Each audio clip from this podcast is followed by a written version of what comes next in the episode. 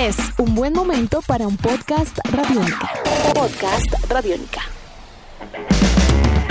Hola a todos, bienvenidos a una entrega más de Colombia Conexión, este podcast de Radiónica en el que conectamos las historias de los artistas internacionales con nuestros representantes locales, porque todos los caminos conducen a la música nacional. Mi nombre es Eduardo Rendón, soy realizador de contenidos de Radiónica 2, nuestra plataforma dedicada a los sonidos del metal y del punk de todo el mundo ustedes pueden escuchar y disfrutar 24 horas al día a través del www.radionica.rocks o desde nuestra aplicación móvil. Hoy en este episodio de Colombia Conexión vamos a hilar la historia de Eric Clapton con la de Sistema Solar.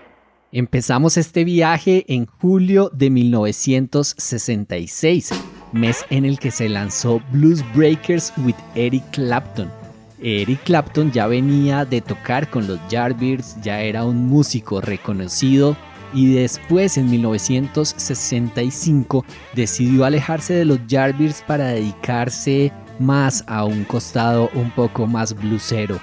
Después de eso logró entrar a los Blues Breakers comandados por John Mayall, con quienes editaron este disco legendario titulado Blues Breakers with Eric Clapton, también conocido como Vino. ¿Por qué Vino? Pues resulta que en la portada de ese disco, en la que aparecen los cuatro integrantes del proyecto, Eric Clapton sale leyendo una historieta del nombre Vino. Por eso se le conoce a este trabajo con ese título. Pero más importante aún es porque en este disco se oye por primera vez la voz de Eric Clapton en una grabación. En la canción Rumbling on My Mind de Robert Johnson, Eric Clapton toma el comando de las voces para una interpretación legendaria. En la edición número 60 de la revista española Guitarrista, que fue lanzada el 31 de agosto del año 2003, hacen un recuento por los 25 discos de blues que deberías tener. Entre esos está John Mayall and Eric Clapton Blues Breakers y dice lo siguiente, abro comillas, el catalizador de que la frase Clapton es Dios apareciera garabateada en las paredes de todos los lavados, y lo peor que le ha podido ocurrir a Leo Fender. El abrazador tono que Eric alcanzó en este disco sombrío y melancólico únicamente con su Les Paul y sus ardientes EL34, constituye un trabajo tan pionero como puede hacerlo cualquier composición de Hendrix. Cierro comillas. La referencia de la revista Guitarrista a que este disco es lo peor que le ha podido ocurrir a Leo Fender es que Eric Clapton por esa época tocaba una Gibson Les Paul y no su famosa Stratocaster que después fue conocida como Blackie básicamente dando a entender que uno de los mejores discos en la carrera de Eric Clapton no fue tocado con su reconocida Fender Stratocaster, sino con una Gibson Les Paul. Pero Clapton no era el líder de los Blues Breakers y su colaboración con este proyecto solo duró ese disco, pues John Mayall, el verdadero líder de los Blues Breakers, siguió con este proyecto incluso hasta estos días. Hay que recalcar que por motivo del COVID-19 tuvo que cancelar muchas de sus presentaciones y que a pesar de no haber alcanzado el reconocimiento que sí tuvo Clapton, John Mayall es considerado uno de los referentes del blues rock inglés más importantes en toda la historia de la música. Y de John Mayall pasamos a Jason Mayall, su hijo, quien se ha convertido en un importante explorador de las músicas folclóricas de los países africanos y suramericanos. Inclusive es uno de los organizadores del Fuji Rock, uno de los festivales más importantes de músicas del mundo en Japón. Pues la historia cuenta que en el año 1990 Jason Mayall llegó a la ciudad de Cartagena para ser parte de un mercado musical del Caribe y aprovechó su estadía en la costa colombiana para adquirir discos de músicas tropicales él decidió hacer varios mixtapes que repartió en Inglaterra, entregándoselo a conocidos, a amigos y a gente con la que él quería hacer llegar esta música que le pareció muy cercana a lo que era el blues norteamericano. Pues uno de esos cassettes contenía música de Andrés Landero. Andrés Landero nació el 4 de febrero de 1931 en San Jacinto Bolívar, en la calle de Miraflores.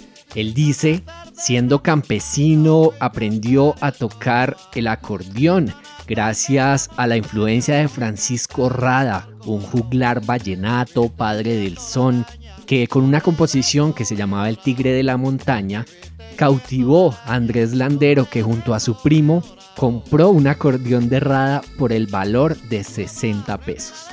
Con el pasar de los años, Andrés Landero se convirtió en el rey de la cumbia y su forma de tocar el acordeón y de cantar, que como les contaba, a Jason Mayall le pareció muy cercano al blues norteamericano, le voló la cabeza a uno de los amigos que recibió este mixtape. Era nada más y nada menos que Joe Strummer de The Clash. En entrevista para el lado B de Radiónica, yendo hacia nuestro material de archivo, Jason Mayall recordaba el momento y la forma en que le entregó este cassette a Joe Strummer de la siguiente forma. Básicamente fui a comprar discos y compré montones y montones. Regresé sintiendo que llevaba media tonelada de discos, pero hice cassettes cuando llegué a casa y le di esos cassettes a gente cercana y amigos. Joe fue uno de mis amigos y fue un gran fan de Andrés Landero y cumbias muy roots, muy tradicionales. La locura gigante de los covers en la música porro y sí, él fue un gran fan. Joe Strummer se enamoró de la música de Andrés Landero, la puso en sus programas de radio que emitía con músicas del mundo. Y además se dejó influenciar por las cadencias y el sonido de las cumbias sabaneras para lo que serían sus proyectos posteriores a The Clash. Y en este punto volvemos a la costa caribe colombiana, porque si tuviéramos que hablar de un heredero de todo lo que hizo Andrés Landero, tenemos que ir a Carmelo Torres. Este señor, nacido el 13 de marzo de 1951 en Plato Magdalena, que es considerado literalmente el heredero de la tradición de cumbia con acordeón. Carmelo Torres aprendió de Andrés Landero la responsabilidad con la música y el arte y dice que solamente con escucharlo y con tocar con él aprendió toda la cumbia sabanera. Carmelo Torres activo hasta el día de hoy con su proyecto Carmelo Torres y los Toscos del que han hecho parte importantes músicos como Pedro Ojeda, Camilo Bartelsman, Santiago Botero, Mario Galeano y muchos más, fue invitado a colaborar en el disco Rumbo a Tierra de Sistema Solar en el año 2016. Él puso el acordeón en la canción Somos la Tierra. Este disco, que además contó con canciones tan importantes como Tumba Murallas, Rumbera o Mi Caribe, que además también logró el número uno del Radiónica Top 100 en el año 2017. Además cuenta con la colaboración de Pedro Ramaya Beltrán, Osh o La 33. Así pasando por Jason Mayall y los Blues Breakers, por su hijo Jason Mayall, por Joy Strummer de The Clash, por Andrés Landero y por Carmelo Torres, conectamos la historia de Eric Clapton con Sistema Solar. Colombia Conexión es un podcast de Radiónica. Si a usted le gustó este episodio o alguna de las entregas pasadas, no olvide escribirnos a través del numeral Colombia Conexión o compartirlo a través de sus redes sociales. Recuerden que estas entregas las encuentran semanalmente en el www.radionica.rocks, en nuestra aplicación móvil o en plataformas de podcast como Apple Podcast, Spotify o cualquiera que usted prefiera. Mi nombre es Eduardo Rendón, me encuentran en redes sociales como arroba Rendón Benítez. Este podcast fue editado por el señor Sebastián Martínez. Y antes de despedirme, quiero recomendarles una nueva entrega del podcast de Radiónica Una cita con el profe, donde se repasan los libros, los discos, las canciones, las películas, los conciertos y algunos planes recomendados. Su entrega anterior la dedicó al último día sobre la tierra de Mario Mendoza y Keco Olano. Así que pasen por allá y suscríbanse a todos los podcasts Radiónica. Nuestros podcasts están en radionica.rocks, en iTunes, en RTVC Play y en nuestra app Radionica para Android y iPhone. Podcast Radionica.